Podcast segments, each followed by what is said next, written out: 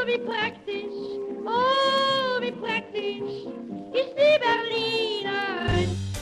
Clever Girls. Rebellisch, feministisch, wegweisend. Na hör mal, eine Frau und Zoologie, was fängt die denn damit an? Du wirst ja heiraten, das ist doch völlig Blödsinn. Augenblicklich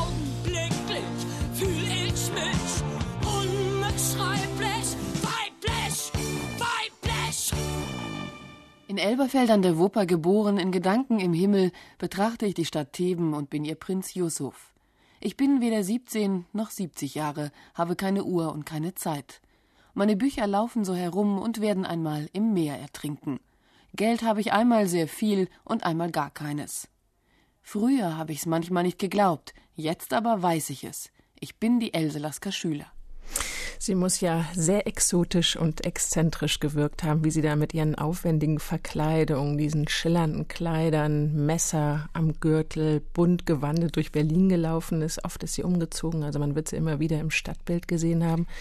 Eine besonders schillernde Figur, Erscheinung, oder, Frau Seel? Ja, auf jeden Fall. Ich wäre ja sehr gerne auch mal so in Berlin begegnet. Wie geht's Ihnen, Frau Kuckert?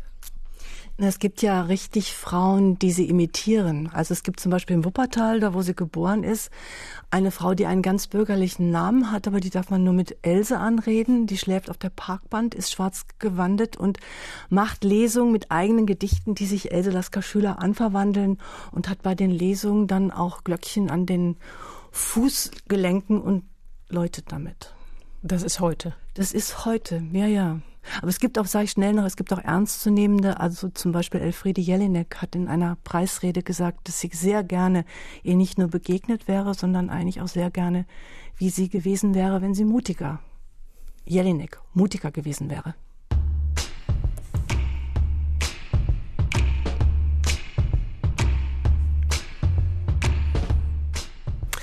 Und damit hallo und herzlich willkommen. Mein Name ist Susanne Utsch und ich begrüße Sie herzlich. Clever Girls, so haben wir diese Podcast-Reihe genannt. Das sind lauter Frauen, die Berlin und Brandenburg geprägt haben in diesem Jahr, wo Groß-Berlin seinen Hundertsten feiert. Erklärte Feministin und selbstbestimmte Künstlerin. Rebellisch und wegweisend, das eint sie alle. Viele sind übersehen und übergangen worden, an andere lohnt es sich immer wieder zu erinnern. Eine von ihnen eben Else Lasker Schüler, vor 75 Jahren gestorben, Dichterin, Dramatikerin, Tänzerin, leidenschaftliche Briefeschreiberin und Zeitschriftenherausgeberin. Neben mir sitzt die Schriftstellerin Judith Kuckert, gelernte Tänzerin, eine Tanzkompanie geleitet, arbeitet bis heute als Theaterregisseurin und Choreografin. Und ganz zu Beginn, 1985, zum 40. Todestag von Else Lasker Schüler, haben sie ihre Magisterarbeit im Fischer Verlag veröffentlicht. Die liegt hier auch auf unserem Tisch. Ich gebe es mal hier so in die Runde. Es sind Essays über poetische Eigentümlichkeiten der Dichterin. Und im Vorwort, Frau Kuckert, schreiben Sie, dass Sie da Mutmaßungen angestellt haben. Also auf die Methode haben Sie gepfiffen. Die Uni mhm. hat da mitgespielt? Ja, die Uni hat mitgespielt, aber ich glaube, das war auch ein ganz spezieller äh, Professor. Das war der Professor Denkler, der da mitgespielt hat, der im Grunde immer sowieso schon so grenzüberschreitende Sachen gemacht hat zwischen Literatur und Theater und Film. Und ich habe dann irgendwann mal was geschrieben für ihn. Und dann hat er gesagt, ob ich Lust habe, bei ihm einen Magister zu machen, weil das macht ihm Spaß, das zu lesen. Und damit hatte ich natürlich eine offene Tür. Ach, schön, ja. Sie kommen aus Schwelm, Ilse Lasker Schüler aus Elberfeld, Wuppertal-Elberfeld. Das ist ja nur ein Katzensprung. Gab es mhm. da also ganz frühe Berührungspunkte? Ja, es gibt ähm, einen ganz frühen Berührungspunkt, das ist, dass ich eigentlich immer Weihnachtsgedichte auswendig lernen musste, auch als ich noch nicht lesen konnte.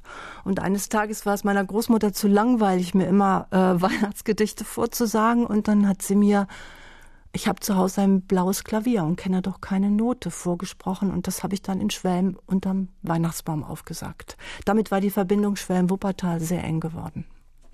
Wir sind nicht allein in unserem großen und luftigen Studio. Ich freue mich sehr, dass Daniela Seel, die Lyrikerin, auch bei uns ist. Herzlich willkommen. Hallo.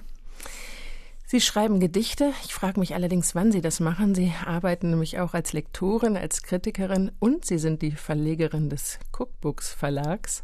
Also Wochenende, Feierabend, gibt es sowas bei Ihnen noch?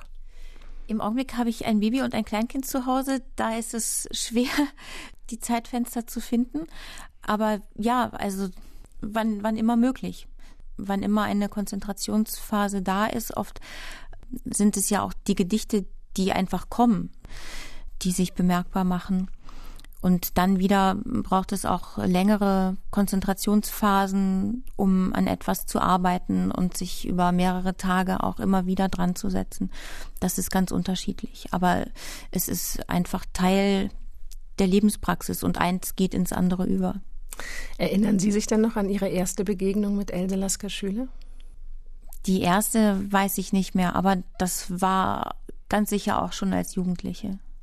Es gibt am Ende von Else Lasker Schülers Selbstbeschreibung, daraus haben wir so einen Auszug zu Beginn der Sendung gehört, diesen schönen Satz, in all den Jahren, die ich lebte, ist mir eines ganz gewiss geworden, ich kann keinen Bohnenkaffee vertragen. Für Sie wäre das fatal, Frau Seel, oder? Ich liebe schon sehr den Bohnenkaffee auch, ja. Sie haben ihn sogar mal als Hauptzutat für ein Gedicht bezeichnet. Um die vielen Facetten von Else Lasker Schüler einzufangen, haben wir Manuela Reichert gebeten, uns ein Porträt zu schreiben, sozusagen als kleine Gesprächsgrundlage. Hier ist der erste Teil ihrer Hommage.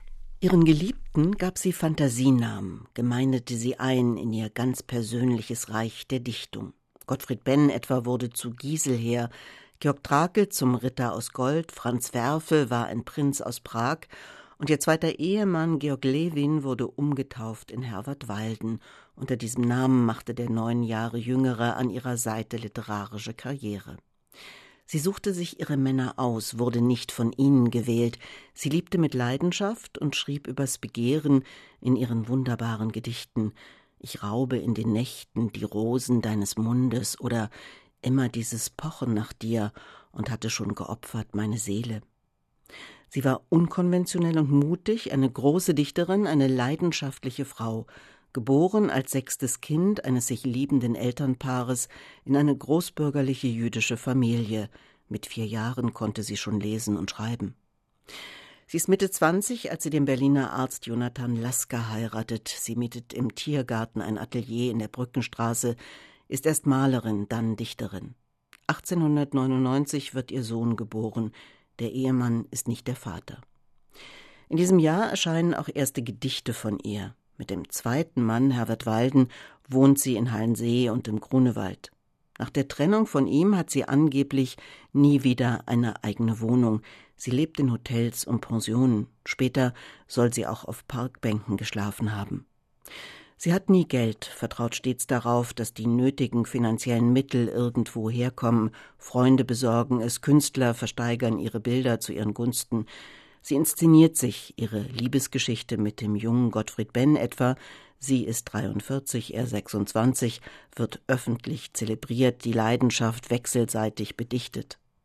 Heute würde man sagen, sie war eine geniale Vermarkterin ihrer selbst, ein Vorbild für jede moderne Performancekünstlerin.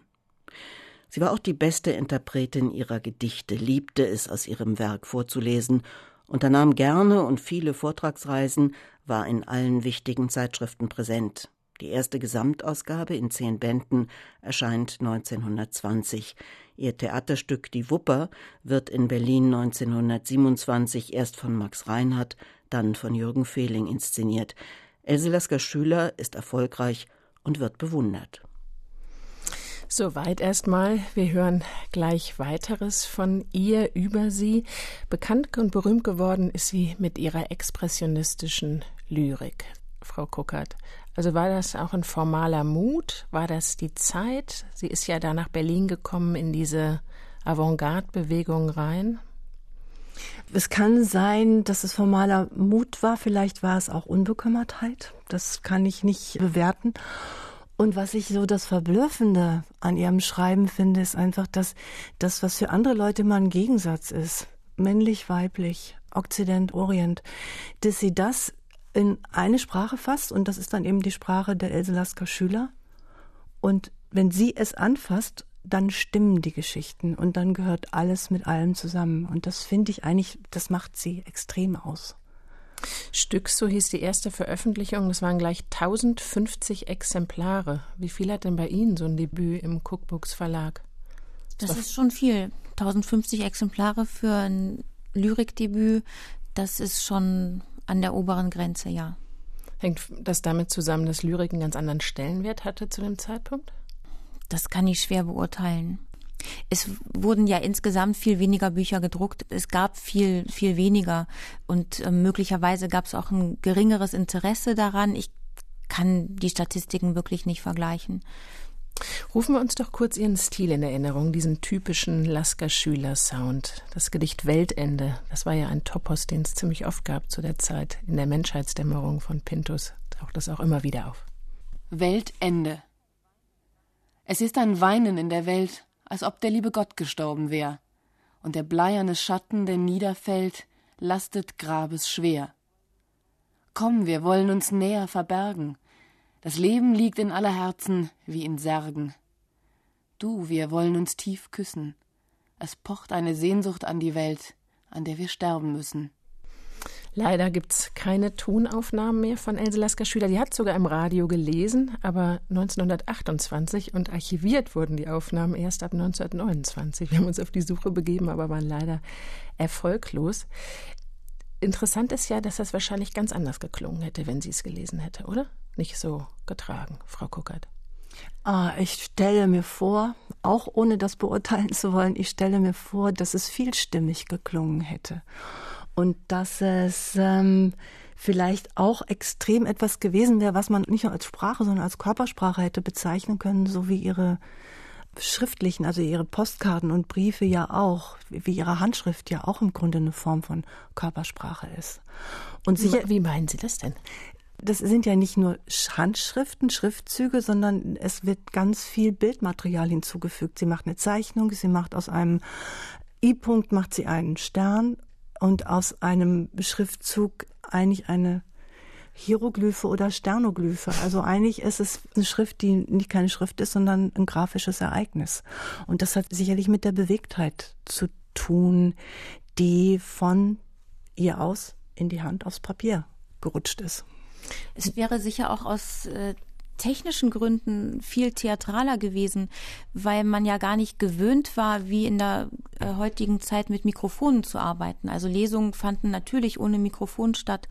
Sie hat in andere Räume reingesprochen und sich selber ähm, verstärken müssen und verschiedene Tonlagen ganz anders äh, tragen müssen in, in ihrer Körperlichkeit. Um den Saal zu füllen. Um, ne? um den Saal zu füllen, um die, die Menschen zu erreichen. In der Gegenwart gibt es ja kaum noch äh, Lesungen, selbst im Theater oft äh, kaum noch ohne Mikrofon. Und da ist die Stimmarbeit eine völlig andere. Und das ist, wenn man frühe Radioaufnahmen, frühe Tonaufnahmen ähm, sich anhört, dann ist es ein, ein großer Aha-Effekt, dass man eben merkt, dass die Stimme damals, die Arbeit mit der Stimme eine völlig andere war als heute, weil man das Mikrofon erst lernen musste. Jetzt ja, und dann ist, wenn ich, wenn ich, und dann ist natürlich der Unterschied, wenn sie selber gelesen hat, dann ist es. Und wenn es eine Schauspielerin liest oder wenn ich es lese oder sie, ist es eine Interpretation. Und dann kriegt es immer dieses, was mich auch in der Schule genervt hat, dieses heilig, heilig. Und das ist eigentlich sehr schade, weil dieser Moment von Humor, der in den Gedichten vielleicht nicht so ist, aber in den Prosageschichten, vor allen Dingen in den Briefen, dieses Moment oder dieser Moment wird dann einfach in so einer Feierlichkeit verschluckt. Ne?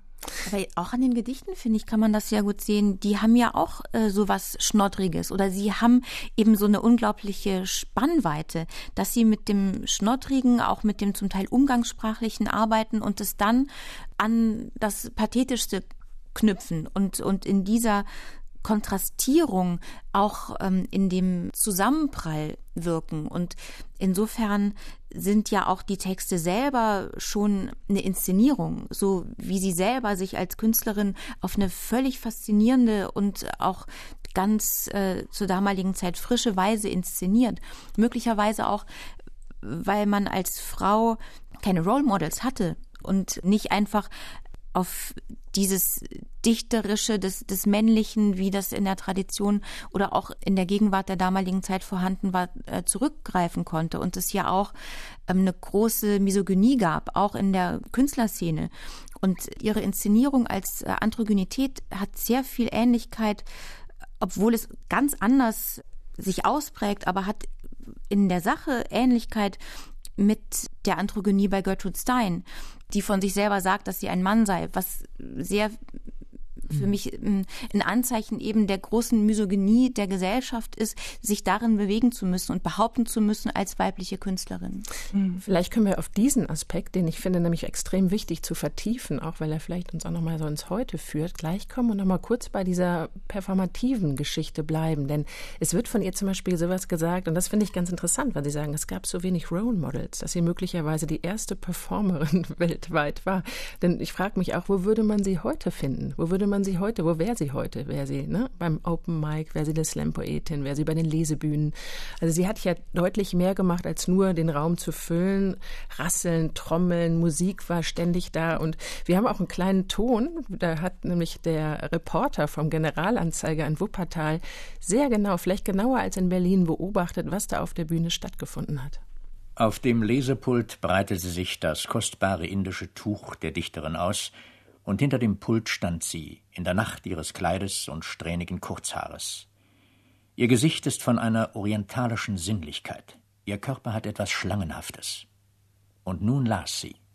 Ihr eigentümliches, monoton in gleicher Tonhöhe schwebendes Organ füllte den nur halb besetzten Saal. Grelle Verzückungslaute durchschnitten hier und da diesen eintönigen Fluss ihrer Rede und oft mündete er in einen schrillen Trompetenstoß, der ein Gedicht jäh und unerwartet abschloss. Das war 1912. Klingt also wirklich nach auch tatsächlich so eine Art szenischen Lesung. Ne? Sie hat da irgendwie sehr auch so eine Stimmarbeit reingebracht. Und klingt sehr nach männlichem Blick, oder? Ja, und auch antisemitische Vorurteile mhm. schwingen da mhm. mit rein. Also so, ja. was ja auch äh, ihre Ein ganze Zeitdokument, ne? Rezeptionsgeschichte mhm. durchzieht. Ja. Mhm. Denn sie wollte ja auch noch mehr. Ne? Ich glaube, sie kommt von der Lesung, von ihrem Text, entwickelt das zu dem Szenischen. Wenn ich das richtig verstehe, hat sie auch immer wieder an Varietés gearbeitet und wollte mhm. die ausarbeiten. Also diese Bewegung, das Performative, oder, Frau Ja, Puckert, und es gab, es gab, gibt ja so eine seltsame Äußerung von ihr, dass sie sagt, sie ist so müde vom Leben und sie braucht jetzt endlich mal einen festen Job und sie wird sich jetzt beim Zirkus bewerben. Also dieser, dieser Widerspruch, der da drin ist. Also sich ja. ausruhen beim Zirkus ist schon ja, wenn man das schafft, ist das prima. Aber ich glaube, das ist auch genau das, was in dieser Widersprüchlichkeit in ihr auch sehr gut oder, oder mit ihrer Widersprüchlichkeit sehr gut funktionieren ja, konnte. Und auch natürlich eben mit den Vorurteilen in der Gesellschaft. Die Strategie, Teil des Varietés oder des Zirkus zu werden, das war ja auch eine Notlösung für Afrodeutsche ähm, zum Beispiel in, für in, Außenstehende in der Zeit. Mhm. Und ähm, dieses große Interesse daran, diese voyeuristische Lust am Exotischen und auch eben das als Exotisches auszustellen in der Zeit, dann als selber fremd gesehene für sich das dann anzunehmen, um, um daraus noch etwas zu machen, also wenigstens Geld zu verdienen, wenn man sonst schon keine Möglichkeiten hat, das kann man schon nachvollziehen. Ja, und warum soll man nicht als Schlange auftreten, wenn man schon als Schlangenmensch bezeichnet wird? Mhm. Ne? Also ist ja dann auch eine ja. Ausweg. Trotzdem ist das ja noch eine Zeit, wo noch viel möglich scheint. Wenn man jetzt mal so Anfang des 19. Jahrhunderts schaut, sie ist da sofort in diesen Kreisen, in den Künstlercafés, ne? sie ist dabei, sie kann immer wieder ihre Gedichte veröffentlichen und lernt dann ja auch 1903 diesen Herbert Walden kennen wo die Zeitschrift Der Sturm entsteht. Also da hat sie ja eine Plattform, wo sie veröffentlichen kann. Also ich habe stellte es mir so ein bisschen doch vor in der Zeit, dass es auch so Netzwerke gibt. Ich glaube, der Zirkus, das ist später. In der Zeit gibt es so ja, ich hatte fast ein bisschen das Gefühl, als ich mich vorbereitet habe und über Sie beide gelesen habe, auch über Sie, Frau Seel, wie Cook entstanden ist, Ihre Plattform, die Sie haben, dass es doch da auch Ähnlichkeiten mhm. gibt. Sie kamen nach Berlin und dann waren da auf einmal viele Gleichgesinnte, ja, genau. die in verschiedenen mhm. künstlerischen Kreisen kursierten. Und ne, ja. war das so, so ein Impuls da auch? Kann, können Sie das ja, nachvollziehen? Also die Zeitschriften aus der Zeit, die waren für uns keine konkreten Anknüpfungspunkte, aber ich kann mir das sehr gut vorstellen von der Stimmung her damals in Berlin dann eine Zeitschrift zu gründen und eben auch selber sich Plattformen zu schaffen und mit Gleichgesinnten zusammenzutun. Das waren auf jeden Fall ähnliche Strategien. Und auch ähnliche, finde ich, Selbstwahrnehmung. Cook ist ja so ein Slangwort für Spinner, also mhm. diese Selbstironie, die da immer mitschwingt. Ich finde, das ist auch so ein Ton, den lese ich ganz viel, wenn ich da so Briefe von Else Lasker mhm. Mein Herz zum Beispiel, das ist ja ein Roman, der sehr viel über Berlin in dieser Zeit mhm. erzählt, eigentlich Frau Kuckert, oder? Ja, auf jeden Fall. Aber ich würde gerne zu diesen Seilschaften, die man bilden muss, um überleben zu können, würde ich gerne noch was sagen, weil das ist wirklich, ich glaube, dass das immer, immer geblieben ist und dass das auch wirklich so eine, dass diese Seilschaften ist so ein blödes Wort. Ich würde einfach sagen, das sind so Heimaten auf Verdacht, die man da versucht zu finden und dann irgendwie auch. Auch auf Zeit? Ja, auch auf Zeit. Daran denkt man aber nicht, wenn man es versucht, weil sonst, das wäre ja so ein bisschen traurig. Ne? Dann könnte man sich auch schnell wieder zurückziehen und sagen, na, das hat ja keine Dauer. Also das ist, glaube ich, je nachdem, wie man künstlerisch arbeitet und wenn man nicht auf den großen Markt gerät, wie Else Lasker-Schüler ja auch sagt, das ist ganz schwierig, sich zu organisieren und sie fordert ja dann auch, dass die Künstler sich wie die Bolschewisten organisieren sollen und Gewerkschaften gründen sollen. Also das ist ganz oft wirklich die einzige Überlebensstrategie. Hören wir vielleicht noch mal den zweiten Teil von der kleinen Hommage an Else Lasker Schüler, verorten uns noch mal ein bisschen vor 100 Jahren. Aufsehen erregte Else Lasker Schüler nicht zuletzt wegen ihrer extravaganten Kleidung. Im Berliner Café des Westens oder im romanischen Café war sie eine Erscheinung. An die ewig verliebte, begabte Dichterin erinnerte sich später die Schauspielerin Tilla Durieux. Else war klein und schmächtig, von knabenhafter Gestalt, mit kurzgeschnittenem Haar, was damals sehr auffallend wirkte. Auf einem berühmten Foto sieht man sie im glänzenden, orientalisch angehauchten Hosenanzug, am breiten, schillernden Gürtel ein Messer. Sie ist Yusuf Prinz von Theben, spielt mit den Geschlechterrollen. Sie ist ein weiblicher Rattenfänger. Sie bläst in die Flöte und die Männer folgen ihr. Sie ist mit ihren großen, dunklen Augen und ihrem Verstand, ihrer künstlerischen Potenz unwiderstehlich. Else Lasker Schüler ist der Typus der entschieden antibürgerlichen Frau, eine Exzentrikerin, die die Prinzipien der Frauenbewegung lebt, ohne sich ihr zugehörig zu fühlen. Selbstbestimmung, keine weibliche Unterwerfung, entschiedenes Vertrauen in die eigenen Talente. Sie ist das Zentrum einer künstlerischen Bohème, dabei nicht oberflächlich oder vergnügungssüchtig. Sie nimmt die Liebe ernst, die Leidenschaft ist kein Spiel. Die Religion, der Glaube, ist eines der zentralen Motive ihres Lebens, ebenso wie die prägende, geliebte Mutter im Mittelpunkt ihrer Lyrik steht. Und der Schmerz. Ihr Sohn stirbt 1927 an Tuberkulose. Schlimmer kann es eigentlich nicht kommen. 1933 muss sie vor brutalen Nazischergen fliehen. Sie geht in die Schweiz, wo sie mittellos nicht gerade willkommen ist. Sie reist nach Palästina ein, zweimal beim dritten Mal strandet sie in Jerusalem, denn die Schweizer Behörden verweigern die Wiedereinreise. Der Prinz Yusuf noch immer da, unterschreibt sie einen Brief an Martin Buber. Sie hält an der Inszenierung fest, geht auf Lesereise nach Haifa und Tel Aviv. Ihr letzter Lyrikband erscheint 1943, Mein blaues Klavier. Darin geht es um Jerusalem und die Erinnerung an die Mutter, um die Liebe zum Sohn und den Schmerz und die Trauer um die nachlassenden Kräfte und die Todesnähe, aber auch um eine späte Leidenschaft. Wir trennten uns im Vorspiel der Liebe, an meinem Herzen glitzerte noch hell dein Wort. Die große Else Lasker Schüler. Ihr Werk spricht zu uns, sie ist gegenwärtig jedes Mal, wenn wir eines ihrer ebenso kraftvollen wie zarten Gedichte lesen. Gottfried Benn hatte das 40 Jahre nach der wilden Affäre mit Lasker Schüler mit Nachdruck schon erklärt. Sie ist die größte Lyrikerin, die Deutschland je hatte. Gerade angeklungen ist ja dieser Gegenentwurf, das alter Ego, das sie sich entworfen hat. Anfang 40 war sie, glaube ich, Yusuf von Theben. Was war das?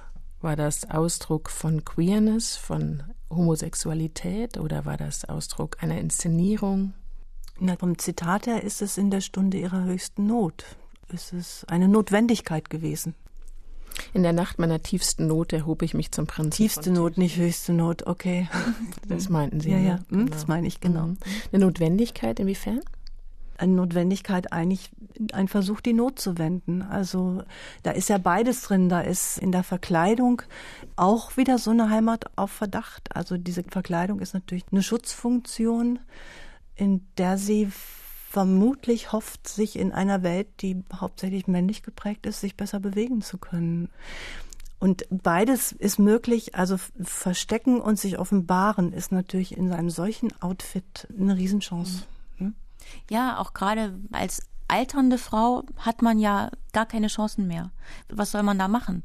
Also wenn man die 40 überschritten hat, auch in diesem Künstlerbetrieb, da wurde man ja abserviert. Ähm, das ist ja heute noch schwer genug. Und gerade auch dann in diesen eher performativen Bereichen und sich dann nochmal umzuerfinden also nicht nur als Vermarktungsstrategie. Ich finde das auch komisch gesagt, dass sie sich da selbst vermarktet hat, weil was war das schon für ein Markt? Also es ging ja auch ums blanke Überleben einfach. Auf eine nicht nur pekuniäre Weise, sondern auch auf eine ganz existenzielle Weise, weil es ja auch für alleinstehende oder alleinerziehende Frauen mhm. auch in, in der Zeit kaum Möglichkeiten gab und dass sie keine Wohnung hatte, hatte möglicherweise auch was damit zu tun, dass sie keine bekommen hätte mit ihrer Lebenssituation. Und es ist als ein solcher Prinz eine Riesenchance, kriegerisch aufzutreten, also als Kunstfigur kriegerisch aufzutreten. Also der auch den dann doch auch beschämenden Blicken oder dieser Situation, dass man einfach gar nicht mehr gesehen wird, wie Sie gerade sagten, ab 40, dem zu entkommen, indem einfach der Alltag zur Bühne erklärt wird, wo der Prinz von Themen auftritt. Mhm. Unbedingt, ja, das glaube ich auch. Als ich das so las, dachte ich, dieses Wechseln zwischen den Geschlechtern, das ist eigentlich, wird das in ihren Texten zumindest total egal. Das war sie sicherlich nicht, weil sie war liebende Mutter. Das war ihr sehr, sehr wichtig, so auch Frau zu sein, sicher. Aber dieses Fluide in den Texten, das hatte für mich auch was extrem Modernes, wenn mhm. man die mhm. Briefe liest oder auch ja. wie sie das unterzeichnet. Das wechselt ja schon manchmal in der Unterschrift mhm. zwischen beiden Geschlechtern. Ne? Das ist doch, also so finde ich, zieht sich da schon so eine Linie zu vielem, was Frauen oder auch Menschen heute wollen, mhm. dass beides möglich ist, ja. gegen diese Festlegung. Mhm. Wie, wie, lesen Sie das, Frau Seel? Ja, gegen die Festlegung, was aber vor allen Dingen auch mit den ähm, Vorurteilen gegen das Weibliche zu tun hat. Ich glaube, wenn das Weibliche nicht so vorurteilsbehaftet gewesen wäre, hätte sie vielleicht auch nicht so sehr die Notwendigkeit äh, empfunden, sich als nicht weiblich auch vor sich selber ähm, darzustellen, weil da kann man ja nicht sein, also auch nichts, womit man sich positiv verknüpft als alleinstehende, alleinerziehende äh, Frau jenseits der 40. Und da dann nochmal zu sich selber zu stehen und weiterzumachen und sowieso Neuland äh, zu beschreiten, auch ohne irgendwelche Schussinstanzen um, um sich herum, also keine Familie, die sie auffängt, ähm, mhm. kein Ehemann, nichts, so wie, wie ja andere auch ähm, weibliche Künstlerinnen vorher, die dann einen Bruder hatten oder eine Schwester, wo sie unterkommen konnten. Das war ja alles bei ihr nicht der Fall und so ganz auf sich alleine gestellt geht es eben ja einfach dann auch um das Weiterleben, um, um nicht dann schon gleich ins Armenhaus zu kommen. Ist das Intuition oder programmatisch? Also betrifft sie selbst oder ist das etwas, was sie darüber hinaus auch proklamiert als ein Lebensstil. Vielleicht ist es beides. Also vielleicht ist es ursprünglich Intuition und als sie gemerkt hat, dass das geht und dass sie sogar so weit gehen kann, dass sie sagt, ich haue alle, ich hau vor allen Dingen die Frauen mit den blonden Locken und alle Jungs, die unter 17 sind. Da hat sie vielleicht gemerkt, dass das also wo, wo ist die Grenze zwischen Intuition und ich mache die Intuition zur Überlebensstrategie und von außen betrachtet sieht es dann aus wie Absicht und Programm. Ich glaube, dass das extrem sich so ineinander verpflicht, dass das auch von Situation zu Situation verschieden ist. Also wenn sie an Thyssen ihre Bücher schickt und dann triumphierend sagt, ja, Thyssen ausgeraubt, sie haben 100 Bücher abgekauft, könnte man sagen, das ist programmatisch, aber andere Sachen wie ich haue, sind doch Intuition erstmal. Hm? Sehr intuitiv. Ja. Jetzt sind das ja tatsächlich äh, Aneignungen, die nicht aus unserem Kulturkreis stammen. Tino von Bagdad ist das, Yusuf von Theben. Das ist auch zum Teil kritisch angeschaut worden. Frau Seel, wie lesen Sie das? Würde man von heute ähm, so sagen, auch äh, als Indianer hat sie sich ja oft äh, bezeichnet, das ist ja auch so eine Romantisierung aber in dem Moment, wo sie die Reisen unternimmt, auch in den Nahen Osten und das näher äh, kennenlernt, kehrt sich ja auch ihr politischer Blick darauf und sieht sie das ja auch selber kritisch und tritt auch für die äh, Palästinenser ein, äh, zum Beispiel. Insofern ist das sicher erstmal eine exotisierende Träumerei, die sie auch aufgrund ihrer ähm, kulturellen Sozialisation nicht hinterfragt, aber in dem Moment, wo dann äh, sie drauf gestoßen wird, sie das auch erkennt und dann anders reflektierend und aufklärerisch damit umgeht. Sprechen wir übers Geld. Das ist ja ein Thema, was immer so ein bisschen heikel ist, das finanzielle Leben, Überleben. Und da denke ich jetzt eben auch nochmal, dass wir das bisschen vertiefen, was eben schon angeklungen ist. Als Frau, als Jüdin, als Alleinerziehende tatsächlich in der Zeit, das war sicherlich nicht einfach.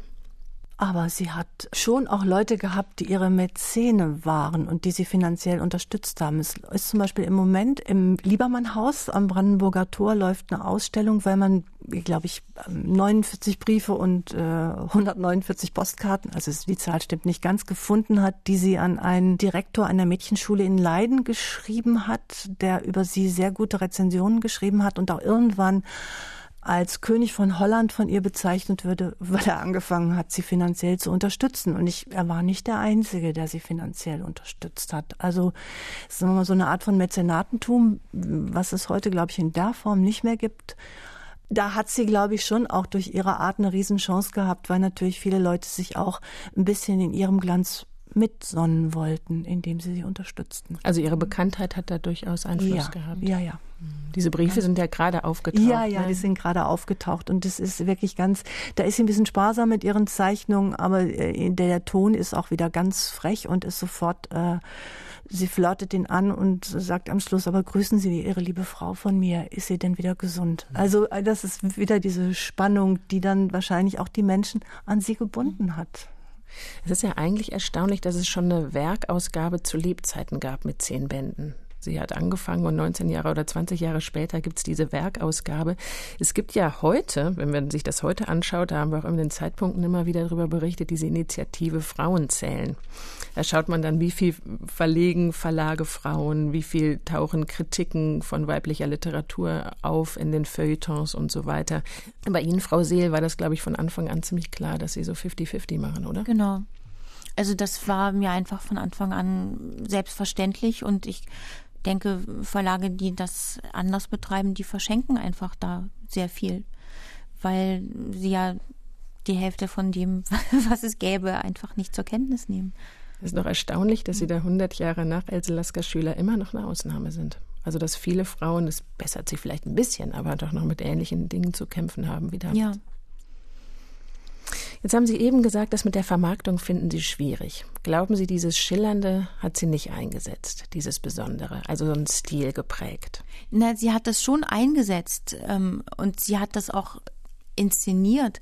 Sie muss ja auch äh, ganz großes Charisma und Charme gehabt haben. Aber ich finde eben schwierig, den Begriff des Marktes reinzubringen, weil ja selbst da, wo es erfolgreich war, es nicht wirklich einen Markt dafür gab. Und äh, auch jetzt diese Briefe sind ja eine Form von Bettelbriefen mhm. letztendlich. Also ja. das hat ja mit Markt in, in dem Sinne, dass man sich äh, verkaufen will, oder dann auch wirklich durch Massenverkauf irgendwie äh, zu, zu Geld kommen kann, hat das ja nichts zu tun. Bei Else Schüler hat mich auch sehr fasziniert, wie solidarisch Freunde mit ihr waren. Als sie sich getrennt hatte und da die Armut ins Haus stand, dass es da regelrechte Benefits-Auktionen ihr zuliebe gab. Also Franz Mark und seine Frau haben sich da sehr engagiert. Das ist doch, also, und habe ich kurz gedacht, das ist uns sicher verloren gegangen, aber vielleicht kam es in dieser Corona-Zeit auch ein bisschen zurück. Wie, wie geht Ihnen das? Haben Sie sowas erlebt? Ja, extrem. Also ich habe es extrem von Freunden erlebt, die wirklich viel mehr Geld haben als ich, die gesagt haben, wenn's, weil ich hab, habe keine Eltern, die mich unterstützen können. Also kam von Freunden, du sagst und nicht nur du sagst, wenn du in Not gerätst und nicht nur von einem, sondern wirklich von relativ vielen und wirklich erstaunlicherweise aus der Schweiz. Also da sind wir dann wieder bei Zürich. Schließt sich der Bogen mhm. zu ja. Elde Lasker Aber wie schön und mhm. wie wichtig das. Das gab es wirklich, ja. Jetzt haben wir hier ja immer wieder versucht, den Rückbezug zu Else Lasker Schüler zum Leben heute, weil da doch eben viele Aspekte in ihrem Leben sind, die uns heute nach wie vor auch irgendwie prägen oder die wichtig sind, die na natürlich unverändert sind. Wie ist das mit der ja, mit ihrer eigenen Wahrnehmung, mit ihren Lesarten von Else Lasker Schüler, haben die sich verändert seit dem blauen Klavier mit Sicherheit? Der ersten Weihnachtsaufsagestunde unterm Tannenbaum. Dann haben Sie 1985, Frau Kuckert, diesen Essayband geschrieben. Mhm. Das ist ja auch interessant, den heute mhm. noch mal in die Hand zu nehmen. Ja, Immer ja. wieder werden Sie gefragt. Sie haben auch bei dieser Ausstellung die einführenden Worte, also sich da auch noch mal intensiv wieder beschäftigt. Finden Sie da immer wieder noch neue Sachen? Ja, ich glaube schon, aber ich glaube nicht, dass sich das so programmatisch formulieren könnte. Natürlich ist das immer wieder eine neue Begegnung, weil ich mich auch extrem verändert habe in der Zeit und sicherlich da jetzt nicht mehr Else Lasker Schüler als Waffe benutze, wenn ich mich über einen Kerl ärgere und dann sage, ich will dein Wegrand sein, die dich berührt, stürzt ab. Also diese Ebene von Kriegserklärung, äh, Schulterschluss mit Else Lasker Schüler, das ist sicherlich vorbei. Aber das und ich glaube, es gibt eine andere Wahrnehmung ihrer ihrer Sprachqualität. Ich glaube, ich habe es früher extrem inhaltlich gesehen und und heute schaue ich ganz anders auch auf die auf die musikalische Form oder auf den Mut oder die Synkopen oder auf die Brüche. Das, das hat sich schon extrem verändert, ja. Frau Seel, Sie haben gesagt, Sie haben so als Jugendliche angefangen, Else Lasker Schüler zu lesen, wie wir alle wahrscheinlich. Und da hat man es wirklich sehr inhaltlich, sehr eins zu eins gelesen. Wie verändert sich das Lesen dieser Texte? Rezipieren Sie sie heute anders? Ja, aber es ist auch jemand, ähm, zu dem es äh, Freude macht, immer wieder zurückzukommen. Also es gibt Autoren und Autoren, mit denen man eine starke Verbindung hatte in einer gewissen Phase des eigenen Lebens und dann dahin zurückzugehen, fühlt sich überholt an, auch in Bezug auf die eigene Lebensgeschichte und man kann das eigentlich gar nicht mehr angucken. Und bei Lasker Schüler habe ich eben dieses Gefühl nicht, es hat sich nicht erschöpft. Es hat eine Qualität, auch eine Vielschichtigkeit und eine Aktualität auch, ähm, die mich dazu bringt, auch immer wieder daran anknüpfen zu können. Und mich hat als Jugendliche schon auch eben genau dieses Moment der Inszenierung und auch des Androgynen und des genreübergreifenden äh, interessiert. Und natürlich auch immer noch die Frage von weiblichen Role Models, wobei für mich dann natürlich Lasker Schüler ein Role Model sein konnte, wie sie es nicht hatte. War sie das? War sie das für Sie, ein Role Model auf eine Art? Ganz bestimmt, ja. Aber vielleicht auch, wenn man damals oder ich damals auch schon etwas von diesem zeitlos Modernen geahnt habe. Ich hätte das vielleicht damals nicht so sagen können, aber zeitlos modern ist ja auch eine komische Kombination, aber kann man ja auch mal im Einflussbereich von Else Lasker Schüler einfach mal so auf den Tisch werfen. Ne? Ich danke Ihnen ganz herzlich für den Besuch heute, Gerne. für unser Gespräch über Else Lasker Schüler. Im nächsten Podcast geht es hier um die Journalistin Juliane Bartel und die können Sie natürlich wie auch gleich die ganze Reihe über die bemerkenswerten Berlinerinnen abonnieren in der ARD Audiothek oder über iTunes. Sie finden die Clever Girls natürlich auch auf RBB Kultur. Mein Name ist Susanne Utsch. Machen Sie es gut.